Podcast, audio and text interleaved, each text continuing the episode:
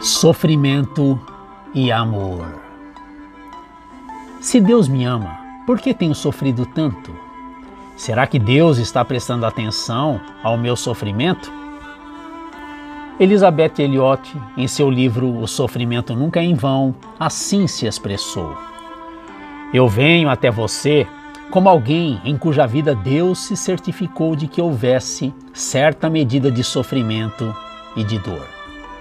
Ao perceber que meu marido estava desaparecido nas selvas do Equador, e ao ficar mais cinco dias sem saber que ele fora morto por canibais, para os quais ele fora compartilhar o amor de Deus, as palavras que Deus me trouxe naquele momento foram da Bíblia. Isaías capítulo 43, verso 23. Quando passares pelas águas, eu serei contigo. Quando pelos rios, eles não te submergirão. Quando passares pelo fogo, não te queimarás, nem a chama arderá em ti, porque eu sou o Senhor teu Deus. Então percebi que Deus não estava me dizendo que tudo ficaria bem, humanamente falando, nem mesmo que Ele iria preservar meu marido fisicamente e trazê-lo de volta para mim.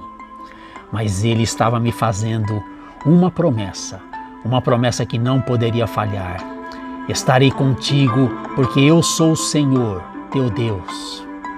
Lembro da afronta que Jesus então sofreu na cruz, conforme Mateus capítulo 27, verso 42.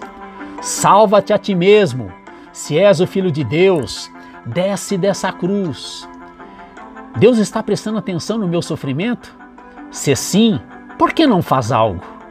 Eu digo que sim, que ele fez, que ele está fazendo e que ele fará algo.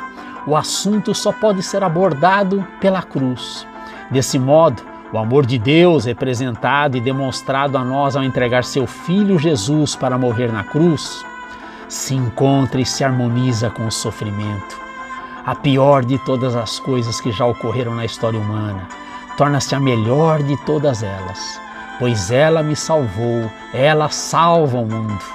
É apenas na cruz que podemos começar harmonizar essa aparente contradição entre sofrimento e amor. E nunca entenderemos o sofrimento, a menos que entendamos o amor de um Deus também sofredor.